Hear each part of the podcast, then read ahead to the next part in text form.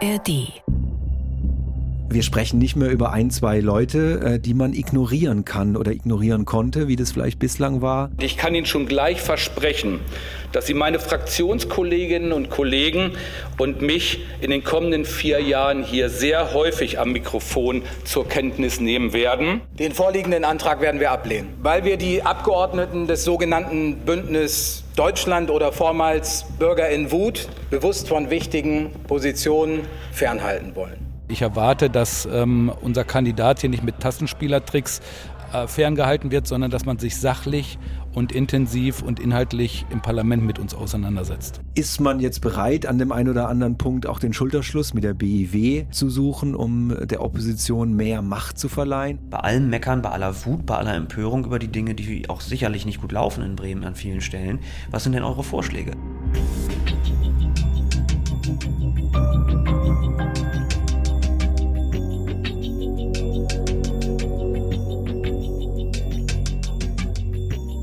Bürger in Wut. Gekommen, um zu bleiben? Ein Recherche-Podcast von Bremen 2.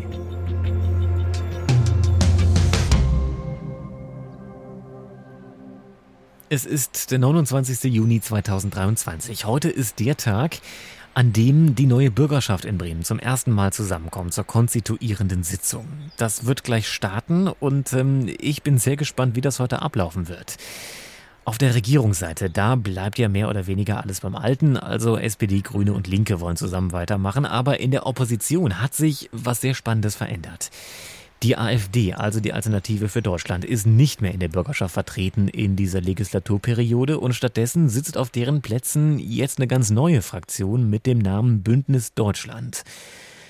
Im ersten Teil dieses Podcasts hatte ich ja schon ausführlich erklärt, wer genau dahinter steckt. Ähm, vielleicht hier nur noch mal kurz zur Erklärung. Das ist der neue Name, also Bündnis Deutschland, unter dem die Wählervereinigung Bürger in Wut jetzt auftritt. Die war nach der Wahl mit der Kleinpartei Bündnis Deutschland fusioniert und deswegen heißt jetzt eben die Fraktion auch so.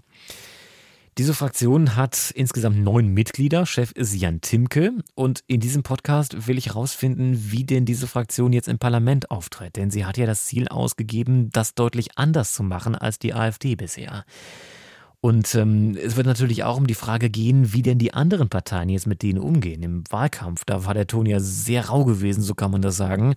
Kurze Rückblende vielleicht nochmal zur Endrunde des Radio Bremen Wahlmobils mit Moderator Felix Krömer, wo Piet Leitreiter von Bündnis Deutschland beziehungsweise damals noch von den Bürgern in Wut, er war der Spitzenkandidat im Wahlbereich Bremen, ordentlich mit CDU-Spitzenkandidat Frank Immer aufeinander geraten ist. Ihr seid eine Merkel-CDU, ihr habt die konservativen Werte hier in Bremen verlassen und wir sind die einzige konservative äh, Partei in Bremen, die wertkonservative Ansätze verfolgt. Okay, ein Schlusswort noch von, von ja, also, also wenn ich, wenn ich, wenn ich zu, gerade zu Bürger eins sagen, ja, wenn er was über konservativ erzählt, für mich war konservativ immer das gute Alte bewahren und den Neuen nicht verschlossen haben. Und ich stelle fest, Sie sind in den 90er stehen geblieben, mit Ihnen kann man nicht koalieren, meine Damen und ich sage Ihnen, okay. darf ich da mal drauf antworten, ich möchte gerne drauf antworten. Aber er möchte doch nicht. Sie sind eine Merkel-CDU und die CDU in Bremen hat alle Merkel-Vorgänge bestätigt und mitgetragen. Das klären Sie bitte im Backstage-Bereich. Das klären Sie bitte im Backstage-Bereich. Offiziell hat er eine äh, Leitreiter. Also, Offiziell hat er immer eine Koalition ausgeschlossen. Anhöre, würde ich mal sagen, aus demokratischen Gründen, wenn so eine Partei zu viele Stimmen kriegt, dann muss es hier die ganz, ganz große Koalition geben von allen demokratischen Parteien. Gut, okay. Dann lassen wir das jetzt als Schlusswort so stehen. Na, da geht's ordentlich zur Sache. Das am Ende war Christina Vogt von den linken Spitzenkandidatinnen im Wahlkampf.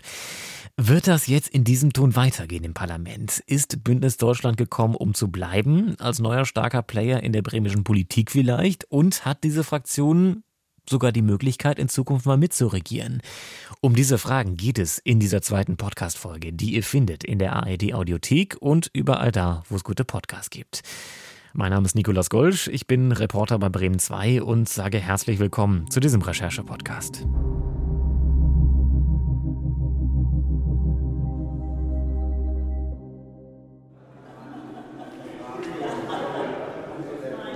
Es kommt hier gerade die gesamte bremische Politik in Person quasi die Treppe rauf. Der Bürgermeister ist da, die noch amtierenden Senatorinnen und Senatoren und natürlich die Abgeordneten der verschiedenen Fraktionen in der Bürgerschaft. Viele von denen ja jetzt zum allerersten Mal im Parlament vertreten. Die gehen gerade alle rauf in den Plenarsaal im ersten Obergeschoss. Ich gehe wie alle anderen Pressevertreter noch eine Etage höher und gucke mir das dann quasi von oben an, gucke den allen also auf den Kopf und zwar von der Presse- und Besuchertribüne aus. Die neue Fraktion Bündnis Deutschland sitzt vom Präsidenten aus gesehen ganz rechts. Und äh, von den neun Abgeordneten sind insgesamt zwei Frauen, sieben Männer. Ganz vorne sitzt der Fraktionschef Jan Timke, das ist der Frontmann aus Bremerhaven, der auch in den vergangenen 15 Jahren schon als Einzelabgeordneter für die Bürger in Wut im Parlament gesessen hat und jetzt eben zum ersten Mal eine ganze Fraktion führen kann. Die Sitzung heute geht eigentlich ganz langweilig los. Zumindest könnte man das denken, wenn man so auf die Tagesordnung schaut. Da steht erstmal eine Geschäftsordnungsdebatte an. Das sind eigentlich immer relativ öde Debatten. Aber in diesem Fall ist das ein bisschen anders, denn diese Debatte wird eröffnet mit einer Rede von Jan Timke, der direkt erstmal einen Änderungsantrag hat. Und ähm, ich würde sagen, da hören wir mal eben kurz rein. Herr Präsident, meine sehr verehrten Damen und Herren, zunächst einmal freue ich mich, dass ich nach der Rede des Präsidenten der erste Abgeordnete bin, der hier in der 21. Legislaturperiode zu Beginn einen Redebeitrag halten darf. Und ich kann Ihnen schon gleich versprechen, dass Sie meine Fraktionskolleginnen und Kollegen und mich in den kommenden vier Jahren hier sehr häufig am Mikrofon zur Kenntnis nehmen werden. Der uns vorliegende Entwurf der Geschäftsordnung, der heute ja beschlossen werden soll, enthält einen Passus, der nach Auffassung der Fraktion Bündnis Deutschland einer Änderung bedarf. Konkret geht es um die Frage, ob die Vorsitzenden und die Stellvertreter der Fachausschüsse auch zukünftig gewählt oder analog der Vorgehensweise bei Ausschussmitgliedern lediglich durch die Fraktion benannt werden sollen. Die Fraktion Bündnis Deutschland beantragt deshalb heute, die Funktion der Ausschussvorsitzenden und deren Stellvertreter, ebenso wie die einzelnen Ausschussmitglieder nur noch zu benennen und eben nicht mehr von den Ausschussmitgliedern wählen zu lassen.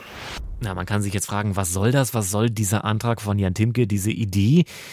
Er befürchtet schlicht, dass die anderen Fraktionen seine eigene blockieren könnten und äh, quasi alle Posten, die ihr zustehen, zumindest wenn man davon ausgeht, wie es bisher so gelaufen ist nach den demokratischen Geflogenheiten im Parlament, verweigern könnten, beziehungsweise die Kandidaten, die Bündnis Deutschland aufstellt, einfach nicht wählen. Das ist halt auch der spannende Punkt heute, ob das wirklich so kommen wird. Jedenfalls müssen wir sagen, setzt Jan Timke damit schon mal das Thema für die heutige Sitzung und ähm, es wird auch direkt hitzig, denn nach ihm kommt Mustafa Güngör ans Rednerpult. Das ist der Fraktionschef der SPD. Herr Präsident, meine sehr geehrten Damen und Herren, liebe Kolleginnen und Kollegen, den vorliegenden Antrag werden wir ablehnen.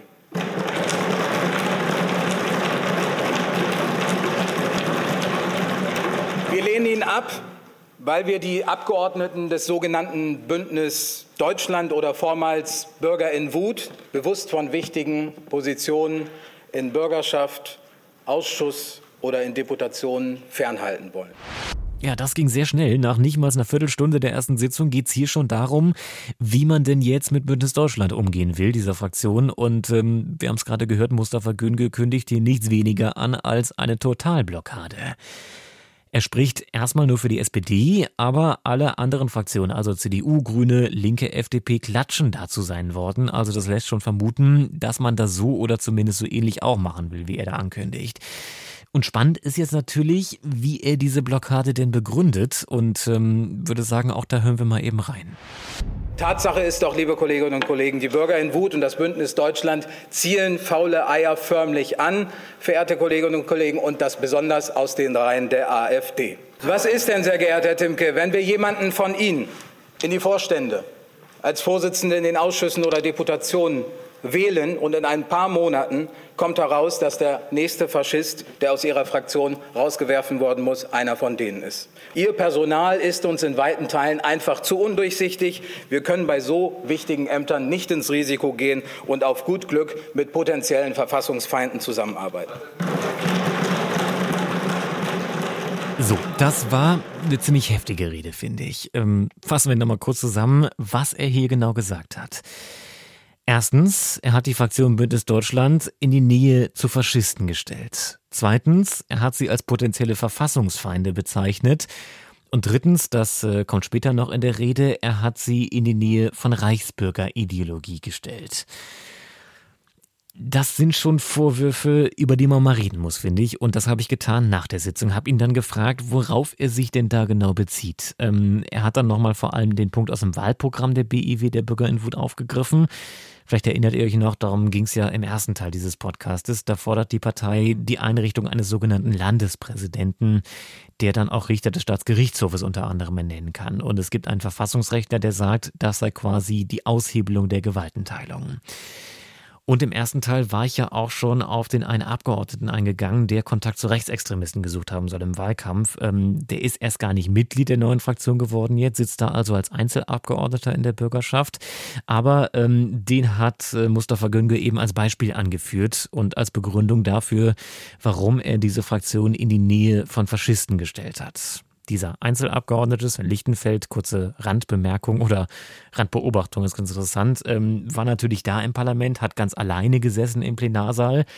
Und auch in den Pausen war er immer alleine. Also da hat niemand mit ihm geredet auch oder vielleicht auch erst recht nicht demonstrativ nicht die Mitglieder der Bündnis-Deutschland-Fraktion. Er saß da also in den Pausen immer alleine in der Lobby auf dem Sessel am Rand und hat sein Wasser getrunken und war da komplett isoliert.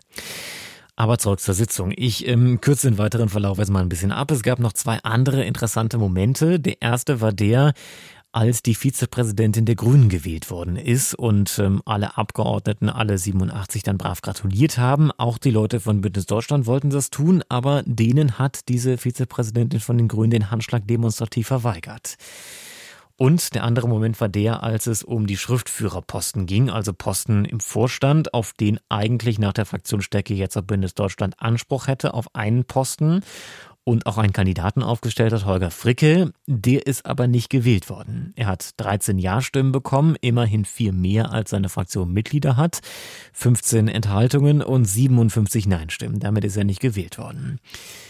Und über das alles, also über diese Totalblockade, die da sichtlich geworden ist, habe ich nach der Sitzung, als alle rausgekommen sind aus der Sitzung, sich im Foyer in der Lobby eingefunden haben und dann noch ein bisschen mit äh, Medienvertretern gesprochen haben, vielleicht nochmal einen Kaffee getrunken haben, mit Jan Timke gesprochen und ähm, der war schon sichtlich geknickt. Also er war ein bisschen niedergeschlagen, das hat man ihm angesehen und ähm, ich habe ihn dann nochmal befragt. Jetzt haben wir gleich zu Beginn gesehen, dass Herr Güngör, der SPD-Fraktionschef, Sie sehr heftig angegriffen hat. Ähm, wie reagieren Sie darauf? Wir haben schon reagiert. Wir haben ähm, dem Direktor mitgeteilt, dass wir hier einen Ordnungsruf gegen Herrn Güngör erwarten. Der Direktor hat das gerade geprüft und hat mir soeben auch äh, mitgeteilt, dass er keine eher verletzende oder beleidigende Äußerung darin sieht. Ich finde das einen unglaublichen Vorgang. Die Reichsbürger äh, werden vom Verfassungsschutz beobachtet und uns mit Personen gleichzusetzen, die ähm, Beobachtungsobjekt des Verfassungsschutzes sind, äh, finde ich unglaublich und wir werden das auch nicht auf uns sitzen lassen sondern werden auch einen Rechtsanwalt äh, damit beauftragen, unsere Rechte hier durchzusetzen, damit der Ordnungsruf erteilt wird. Jetzt war natürlich die spannende Frage bei dieser Sitzung heute, ob äh, Herr Fricke, also Ihr Kandidat für einen Schriftführerposten im Vorstand der Bürgerschaft, gewählt wird von den anderen Parteien. Es war eine geheime Wahl. Jetzt haben wir gesehen, er ist äh, nicht gewählt worden. Trotzdem hat er mehr Stimmen bekommen, als Ihre Fraktion Mitglieder hat. Was schlussfolgern Sie jetzt daraus? Nun, zunächst mal muss man feststellen, ähm, dass er nicht nur mehr Stimmen bekommen hat als unsere Fraktion Mitglieder, sondern es gab auch zahlreiche Enthaltungen. Also es wurde auch nicht gegen ihn gestimmt. Ähm, das ist erstmal grundsätzlich positiv. Ähm, ich finde es schade, dass man ihm nicht die Chance gegeben hat, im Vorstand zu beweisen, dass er eine sachgerechte, überparteiliche Arbeit im Vorstand äh, machen kann. Man hat hier heute wieder mit äh, einer politischen Mehrheit versucht, ähm, durch äh, Wählerwillen legitimierten Kandidaten von uns aus dem Vorstand fernzuhalten. Man hat damit fast zehn Prozent der Wähler aus dem Vorstand ausgegrenzt, nämlich die, die uns gewählt haben und weshalb wir dann auch diese Position zugesprochen bekommen haben. Ich finde das undemokratisch und ähm, ich finde das auch nicht richtig und ähm, ich erwarte, dass ähm, unserer, unser Kandidat hier nicht mit Tastenspielertricks äh, ferngehalten wird, sondern dass man sich sachlich und intensiv und inhaltlich im Parlament mit uns auseinandersetzt. Wie gehen Sie jetzt weiter vor? Wollen Sie Herrn Fricke nochmal vorschlagen? Wollen Sie einen anderen Kandidaten vorschlagen und dann darauf hoffen, dass der vielleicht zum späteren Zeitpunkt gewählt wird? Also wir werden jetzt zu jeder Sitzung einen Antrag stellen, dass ein Schriftführer von, äh, gewählt wird von uns. Und das werden wir so lange machen, bis die Legislaturperiode äh, zu Ende ist. Ähm, wenn die etablierten Parteien das wollen und wenn sie der Meinung sind, so Steuergelder verschwenden zu müssen, weil da natürlich immer äh, durch die geheime Wahl auch Zeit äh, mit drauf geht. Und das muss ja auch alles vorbereitet werden. Die Stimmzettel müssen vorbereitet werden und alles. Also wenn das den etablierten Parteien wert ist, dann sollen sie das so machen. Der Bürger draußen versteht es einfach nicht. Es geht hier auch nicht um den Vizepräsidenten der bremischen Bürgerschaft, also eine repräsentative Aufgabe, sondern es geht um den Schriftführer also eher eine untergeordnete äh, Rolle im Rahmen des Vorstandes, zumal es ja auch acht Schriftführer gibt und ähm, Herr Fricke wäre einer von diesen gewesen. Aber dass man hier so versucht, uns äh, da von diesem Schriftführerposten fernzuhalten, empfinde ich persönlich als undemokratisch. Wenn das wirklich so kommt, dann können wir sagen, wird das ein ganz schöner Zirkus werden in den kommenden Wochen, Monaten und Jahren. Es ist bei Jan Timke schon so ein bisschen angeklungen. Mit dieser Sitzung haben die anderen Parteien, vor allem die SPD mit ihrer Rede, ihm quasi die Opferrolle auf dem Silbertablett präsentiert. Das ist mein Eindruck. Und ähm, diese Rolle kann er jetzt relativ genüsslich ausspielen. Wird er ja auch tun, wie er angekündigt hat. Eben mit ähm, dieser Ankündigung der immer neuen Kandidaten wieder zu benennen vor jeder Sitzung. Ich habe während der konstituierenden Sitzung jetzt sehr genau beobachtet, wie Bündnis Deutschland da aufgetreten ist. Das ging von der Pressetribüne aus von oben ganz gut. Während dieser Rede von Mustafa Günge konnte sich Piet Leitreiter, also der stellvertretende Fraktionschef, kaum auf dem Stuhl halten. Diese Rede hat ihn sichtlich berührt, hat ihn sichtlich auch empört. Und Jan Timke als Fraktionschef hat das aber gar nicht so gepasst. Er hat sich dann immer wieder umgedreht und ähm, ihn quasi dazu angehalten, doch möglichst ruhig zu bleiben, unter diesen Ärgern nicht zur Schau zu stellen. Und auch sonst muss man sagen, die haben sich da verhalten wie alle anderen Abgeordneten von den anderen Parteien auch. Also diejenigen, die vorausgesagt hatten, dass da jetzt Krawallmacher einziehen in die Bürgerschaft, die haben sich zumindest in dieser ersten Sitzung geirrt. Die haben alle mitgeklatscht, als die neue Bürgerschaftspräsidentin da ihre Rede gehalten hat.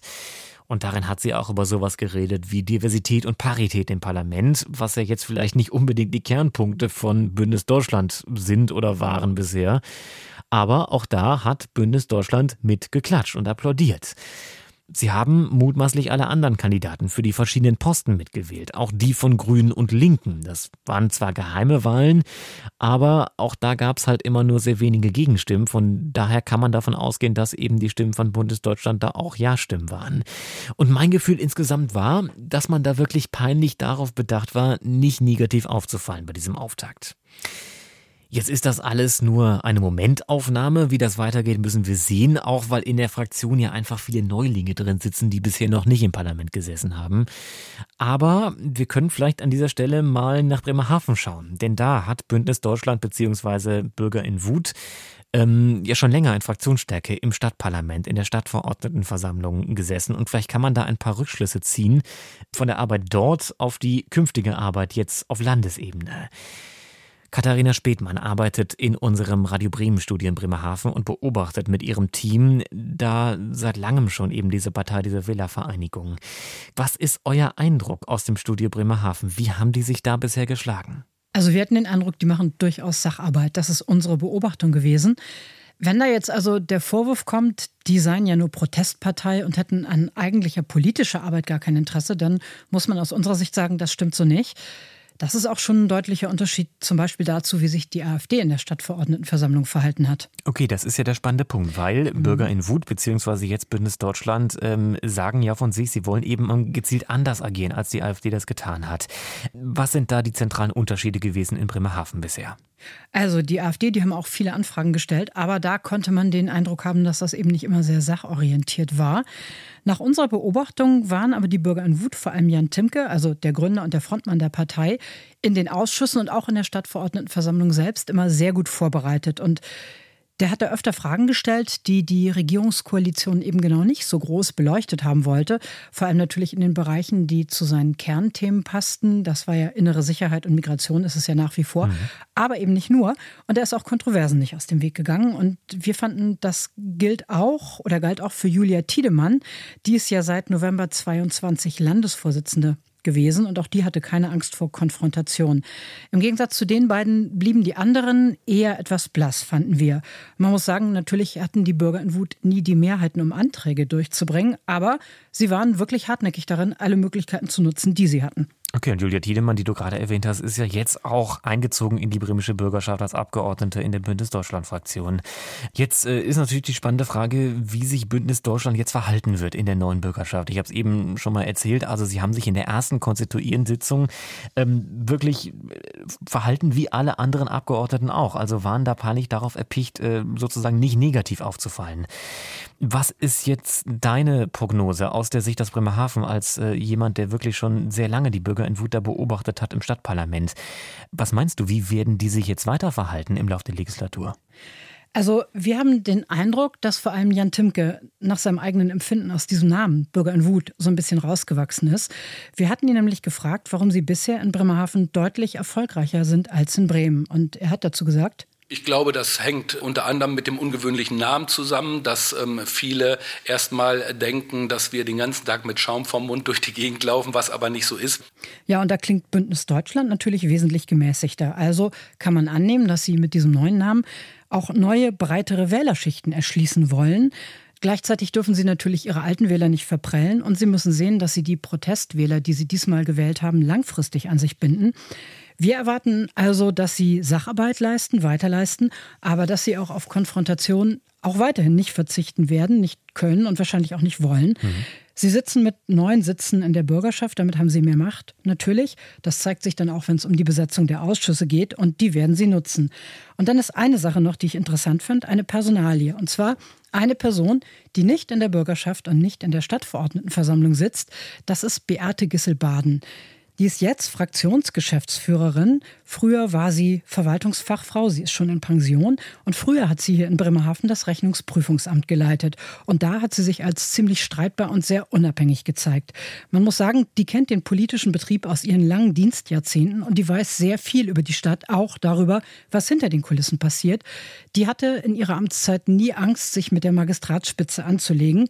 Und sie lag mit denen und gerade auch mit Oberbürgermeister Granz im Dauerclinch, so würde ich das sagen sagen. Und diese Personalie sagt ja vielleicht auch was aus, wie es weitergehen soll, in welche Richtung das gehen soll. Ja, Bündnis Deutschland hat ja auch die Maxime rausgegeben, dass man sich eben bewusst sehr anders verhalten möchte, als die AfD das getan hat in der Vergangenheit in der Bürgerschaft. Vielleicht ist das Taktik, denn Jan Timke und Piet Leitreiter sagen ja, dass sie eben die anderen Parteien auch davon überzeugen wollen, mit ihnen mal zusammenzuarbeiten. Ob das realistisch ist, das ist die Frage an dieser Stelle. Und über die habe ich gesprochen mit dem Politikwissenschaftler Andreas Klee von der Uni Bremen und ihn mal um eine Einschätzung gebeten. Wenn man sich anschaut, wie die BEW sich äußern, vor allem Jan Timke und Piet Leitreiter, ähm, die haben im Bürgerschaftswahlkampf immer ganz klar gesagt, wir streben jetzt eine Oppositionsrolle an in dieser mhm. Legislatur. Aber langfristig wollen wir koalitionsfähig werden, vor mhm. allem mit der CDU, auch mit der FDP. Mhm. Wie schätzen Sie das ein? Haben die BEW hier langfristig im Land Bremen eine Machtoption? Das liegt ganz stark an der CDU. Äh, wenn die CDU Machtoptionen jenseits der SPD anstrebt, also jenseits der großen Koalition, ist es tatsächlich aus meiner Sicht wahrscheinlich die einzige Option, mhm. äh, sich dieser, dieser Konstellation zu öffnen, die jetzt mal völlig, äh, völlig äh, ideologiefrei äh, ähm, gesagt, die, wenn man sich andere Bundesländer anguckt, wenn man den Bundestrend anguckt, eine realistische Machtoption ist. Für die CDU ist es aus strategischen Gründen jetzt eine ganz entscheidende Phase, wie man sich positioniert und, und sie sind auch in einem, in einem Dilemma. Das ist auch ein Dilemma, was man bei der Bundes-CDU ganz gut sehen kann, weil sie mit einem gewissen Neid äh, auf diese, auf die Wählerinnen-Stimmen gucken, weil sie eigentlich wissen, ein großer Teil davon sind Menschen, die uns in der Vergangenheit gewählt haben. Und deshalb ist es für die CDU die große Herausforderung, Menschen nicht nach rechts zu verlieren, gleichzeitig aber eben nicht selbst in die Gefahr zu geraten, äh, sich dem Vorwurf auszusetzen, jetzt im, am rechten Rand zu fischen oder selber zu einer rechtspopulistischen Partei oder bestimmte Themen äh, mit rechtspopulistischen, äh, rechtspopulistischen Argumentationen zu äh, befüttern oder zu bedienen. Das, das wird die große Schwierigkeit sein. Wenn man sich jetzt die Bürgerschaft anguckt, sitzen die, damit meine ich jetzt CDU, FDP und die BEW gemeinsam auf den Oppositionsbänken.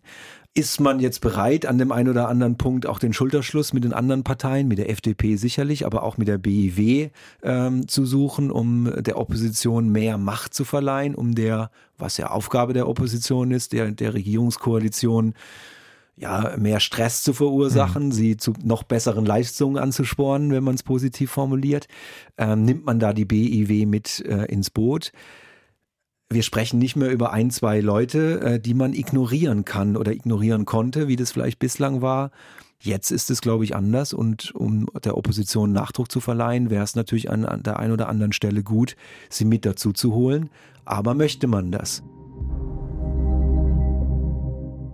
Ja, möchte man das? Das ist die Frage, die hier Andreas Klee aufwirft. Und ähm, ich wollte diese Frage eigentlich auch sehr gerne mit der CDU besprechen in Bremen, aber die CDU will dazu partout kein Interview geben und äh, möchte sich zu Bundesdeutschland bzw. ehemals Bürger in Wut nicht äußern. Ich habe mich deswegen mit der zweiten Partei getroffen, mit der Bündnis Deutschland gerne zusammenarbeiten möchte, und das ist die FDP. Ich habe mich getroffen mit Tore Scheck, das ist der Landeschef der FDP in Bremen und auch gleichzeitig der Fraktionsvorsitzende in der bremischen Bürgerschaft. Können Sie sich eine Zusammenarbeit vorstellen im Parlament? Ich sage mal, es kommt ein Antrag, der vielleicht durchaus inhaltlichere Zustimmung findet. Könnte es sein, dass Sie dann auch mal gemeinsam dort agieren? Wir haben als FDP ein sehr positives Weltbild. Wir wollen äh, Menschen Mut machen, auch äh, sich selber zu gestalten, auch ihre Stadt zu gestalten, nach vorne zu blicken. Die Bürger in Wut haben das genaue Gegenteil. Sie ziehen ihre Energie aus der Wut heraus, aus Protest, aus Empörung über Dinge, die gerade nicht gut laufen ähm, aus Angstmacherei. Wenn man sich die Wahlplakate anguckt, dann ging es nur darum, die Ängste der Menschen zu schüren. Das ist das exakte Gegenteil von uns freien Demokraten und deswegen kann ich mir keinerlei Zusammenarbeit mit dieser rechtspopulistischen Partei vorstellen. Okay, was heißt das für den ganz konkreten Umgang? Wir haben zum Beispiel Bremerhaven gesehen, Stadtverordnetenversammlungen, wo fast alle Parteien in der vergangenen Legislatur die Bürger in Wut ausgegrenzt haben, diskreditiert haben, was dann regelmäßig auch zu Verlusten für die anderen Parteien vor Gericht geführt hat. Das kann ja eigentlich kein Vorbild für die Bürgerschaft sein, oder? Es geht nicht um, äh, also das, das Ziel kann nicht sein, Ausgrenzung des, der Ausgrenzung wegen zu machen, sondern Parteien inhaltlich zu stellen und zu fragen, bei allem Meckern, bei aller Wut, bei aller Empörung über die Dinge, die auch sicherlich nicht gut laufen in Bremen an vielen Stellen, was sind denn eure Vorschläge? Und die Bürger in Wut haben sich in den letzten Jahren, wo ich es im Parlament miterlebt habe, so gut wie gar nicht in den demokratischen, in den parlamentarischen Diskurs eingebracht, dass sie mal Reden gehalten hätten, mal Anträge gestellt hätten, irgendwas in diese Richtung. Das braucht es aber, um in einer Demokratie Dinge mitzugestalten. Ich bin sehr gespannt, ob sich das die nächsten vier Jahre ändert. Jetzt stellt sich trotzdem langfristig natürlich die Frage nach einer Machtoption. Die Bürger in Wut sagen, sie wollen langfristig, nicht diese Legislatur, sondern vielleicht die danach, irgendwann koalitionsfähig werden mit CDU und FDP. Und wenn wir uns die Realitäten anschauen, ist es ja auch unwahrscheinlich, dass in Bremen CDU, FDP alleine mal eine Mehrheit bekommen werden. Dann wird es ja ohne Bürger in Wut eigentlich keine Machtoption geben, oder? Ich ähm, habe große Zweifel, dass die Bürger in Wut in vier oder in acht Jahren noch diese Stärke an den Tag legen dass wir einen politischen Wechsel in Bremen brauchen, ähm, das ist klar. Dafür haben auch wir als Freie Demokraten gekämpft. Aber es gibt ja auch andere Koalitionsmöglichkeiten, die äh, einen Wechsel versprechen können, sei es eine Deutschlandkoalition, sei es äh, Jamaika, sei es eine Ampel, sei es eine große Koalition. Es gibt ja jede Menge Möglichkeiten, wie Parteien zusammenarbeiten können, auch ohne Bürger in Wut. Und eins verspreche ich Ihnen, die Bürger in Wut werden in dieser Stadt, in Bremen, niemals in eine Regierungsverantwortung kommen. Also klare Positionierung hier von Tore Scheck von der FDP. Wie die CDU sich verhält, müssen wir abwarten. Zumindest haben sich einige Abgeordnete in dieser konstituierenden ersten Sitzung wohl nicht gegen den Schriftführerkandidaten ausgesprochen, haben nicht dagegen gestimmt, sondern sich enthalten. Da deutet vieles darauf hin, denn eben es gab ja 15 Enthaltungen für Holger Fricke, den Kandidaten. Das hier hat Fraktionschef Frank Imhoff am Morgen der Senatswahl bei uns auf Bremen 2 dazu gesagt. Die Bürger am Wutke sind genauso Gegner politischer Gegner für uns wie auch die Grünen oder die SPD oder die Linken. Und wir werden sie in den Sachthemen einzeln stellen und werden zeigen, dass sie eben keine überzeugenden Lösungen für die Bürgerinnen und Bürger unseres Landes haben. Da werden wir ganz hart angreifen und ganz genau hingucken, wie die sich auch verhalten. Die Frage ist jetzt natürlich, ob Bündnis Deutschland überhaupt so stark bleiben wird, wie sie es aktuell sind, also mit fast 10 Prozent und neun Abgeordneten in der bremischen Bürgerschaft. Sie haben bei der jüngsten Wahl ja maßgeblich davon profitiert, dass die AfD nicht angetreten ist, nicht antreten durfte oder konnte. 50 Prozent ihrer Wähler ungefähr kommen da auch her. Also das sind die Menschen, die gesagt haben, eigentlich hätten wir AfD gewählt bei der Wahl, aber weil die jetzt nicht auf dem Wahlzettel standen, haben wir eben Bündnis Deutschland dann gewählt oder Bürger in Wut. Auch darüber habe ich gesprochen mit dem Politikwissenschaftler Andreas Klee. Wie sieht das denn langfristig aus? Also was meinen Sie, wie wird jetzt Bündnis Deutschland beziehungsweise wie werden die Bürger in Wut hier das äh, politische Spektrum im Land Bremen verändern? Wird das jetzt etwas sein, was auf diese Legislatur begrenzt ist oder wird das äh, doch weitere Auswirkungen haben? Ich denke, dass man, und das ist, das ist jetzt vielleicht, wenn man sich das Parteienspektrum anguckt, keine äh, unrealistische Perspektive, dass man äh, eine gewisse, eine gewisse Leerstelle zwischen CDU und AfD, also zwischen einer konservativen Partei der Mitte, wie, der, wie es die CDU ist, und die AfD, die sich doch immer mehr radikalisiert und sich in, in diesen Kämpfen auch abarbeitet, äh, dass sich da eine neue ideologische Lücke auftut. Man muss ja auch sagen, also die, die BIW äh, wird immer sehr auf, auf Bremerhaven äh, reduziert, aber wir haben in Bremen schon auch eine, ja, ich würde fast schon sagen, eine Tradition auch von rechtspopulistischen Parteien, die immer mal wieder größeren und kleineren Erfolg äh, in die Bürgerschaft einziehen. Und jetzt muss ich doch nochmal über die AfD sprechen. Hätten die in den letzten Legislaturen nicht so ein unprofessionelles Bild abgegeben, hätten wir schon viel länger eigentlich äh, eine, eine rechtspopulistische Gruppierung innerhalb der Bürgerschaft, äh, wenn man die BEW da noch mit dazu zählt, die auf sich hätte aufmerksam machen können. Mhm. AfD ist natürlich ein Thema, was wir ansprechen müssen. Äh, die AfD hat diesmal nicht kandidiert. Mhm. In Bremen jetzt äh, liegt es nahe zu sagen, so, das war jetzt der entscheidende Erfolgsfaktor für die Bürger in Wut. Mhm. Aber so einfach ist es, glaube ich, nicht. Wenn wir uns mal die Wählerwanderung anschauen, von der AfD 7000 Stimmen bekommen insgesamt insgesamt so mal über den Daumen äh, gepeilt, aber eben auch von anderen Parteien mhm. ungefähr nochmal genauso viel. Von der CDU 3000 äh, Wählerinnen und Wähler ungefähr. Nichtwähler, großes Potenzial auch für die Bürger in Wut. Ja, man kann nicht sagen, das war jetzt nur der Erfolg äh, der Nicht-Kandidatur der AfD, oder? Nee, das wäre in der Tat zu einfach, weil man es dann auch den, äh, den anderen Parteien äh, zu einfach macht. Und ich finde, ähm, das ist eine Perspektive, die sollte man nie verlieren, dass es auch immer ein Versagen ist der Parteien in der Mitte äh, oder die mehr in der Mitte sind als die Bürger in Wut, wenn es, äh, wenn die Wählerinnen für sich keine andere Perspektive sehen, als so eine Partei zu wählen, die eigentlich relativ wenig konstruktive Vorschläge macht, sondern sehr viel auf dagegen und das Rad zurückdrehen äh, irgendwie setzt. Nein, es ist richtig. Also das ist die, ähm, es ist die AfD, es ist das Fehlen der AfD, das ist ein wesentlicher Faktor. Das Ergebnis wäre deutlich schlechter gewesen ohne diesen, äh, diesen Punkt. Aber trotzdem, äh, wenn man jetzt mal sich die, die BIW gar nicht so äh, genau nur anguckt, hätten wir trotzdem ein relativ gleich großes Wählerinnenspektrum in diesem ideologischen Bereich. Also dann hätten wir vielleicht äh, fünf, sechs, äh, sieben Prozentpunkte AfD und eine ähnliche Größenordnung auch nochmal von der BIW. Also die Gesamtgruppe wäre nicht kleiner geworden, sagen wir mal so. Dann ist es eine, eine Frage des, des Protests. Äh, da hat sich auch ein bisschen was verschoben. Äh, wir wissen, dass die dass ProtestwählerInnen in der Lage sind, relativ leichtfertig mit ideologischen äh, ähm, Setzungen umzugehen. Also da gibt es durchaus mal Menschen, die bei einer Wahl aus Protest die Linke wählen und dann bei der nächsten Wahl aus Protest äh, eine rechte mhm. Partei wählen. Und dann, glaube ich, ist ein Moment nicht zu vernachlässigen, was ich aus politikwissenschaftlicher Perspektive sehr spannend finde, äh, ist die Frage, wir haben gerade zum Ende des, des Wahlkampfs auch gesehen, dass wir die Bündnis 90 die Grünen als äh, haben sich jetzt ja als Wahlverliererin wurden ja auch bestätigt, aber die SPD hat sich dann zum Ende hin ziemlich stark abgesetzt auch von den Grünen.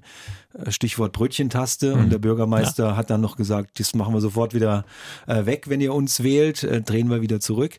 Was ich damit sagen will, ist, dass natürlich äh, bei diesem Versuch, so eine Partei wie jetzt die Bündnis 90 die Grünen möglichst klein zu halten, was nichts anderes war, dieser, dieser Satz von Andreas Bovenschulte, nicht immer nur dazu führen muss, dass man die Stimmen für sich selbst äh, gewinnen kann, sondern dass es eben auch dazu führt, dieses Image, was die Grünen als Verbotspartei ja schon irgendwie angehängt bekommen haben, dass das eben auch dazu führt, dass dann die Leute sich, wenn man so will, radikalisieren in ihrer Wahlentscheidung und dann auch eine ganz andere Gruppe wählen. Also das war so ein bisschen auch ein vermeintliches Eigentor, dass man sehr stark gegen die Grünen äh, Wahlkampf betrieben hat äh, und das dann die Leute dazu gebracht hat, ja übers Ziel hinauszuschießen, wenn man so will, und nicht SPD oder CDU zu wählen, sondern gleich äh, eine Schublade weiter rechts zu greifen. Obwohl es der so SPD jetzt auch nicht groß geschadet hat, ne?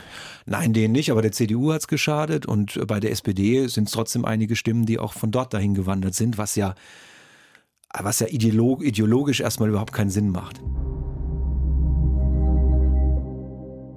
Zeit für ein Fazit. Es sind noch viele Fragezeichen da und ich kann nur über das sprechen und von dem ausgehen, was wir jetzt, also ganz am Anfang dieser Legislatur wissen und gesehen haben. Gerade deutet aber alles darauf hin, dass die neue Fraktion Bündnis Deutschland anders auftreten wird, als es die AfD zuletzt getan hat.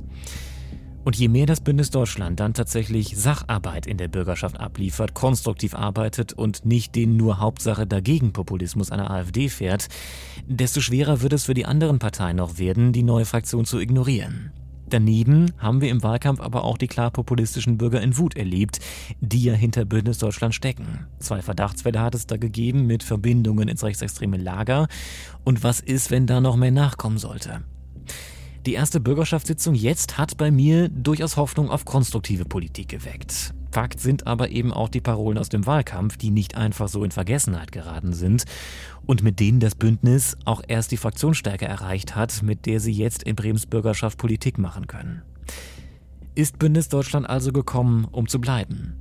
Es wird darauf ankommen, welche Richtung die Fraktion jetzt einschlägt und vor allem darauf, ob Jan Timke es schafft, seine Mitstreiter wirklich zur Sacharbeit anzuhalten, so wie er das angekündigt hat. Diesen Recherche-Podcast findet ihr in zwei Teilen in der ARD-Audiothek, genauso übrigens wie hunderte andere gute Podcasts. Zum Beispiel gibt es da auch eine sehr spannende Dokuserie mit dem Titel Wen dürfen wir essen? Da erkunden die Autoren die Geschichte, Ethik und Zukunft des Fleischkonsums aus ganz verschiedenen Perspektiven und tauchen unter anderem zum Beispiel auch ein in die Welt der Fleischersatzprodukte. Findet ihr alles in der ARD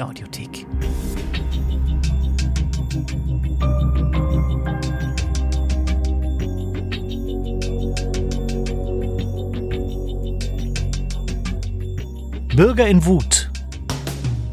Gekommen, um zu bleiben? Ein Recherche-Podcast von Bremen 2.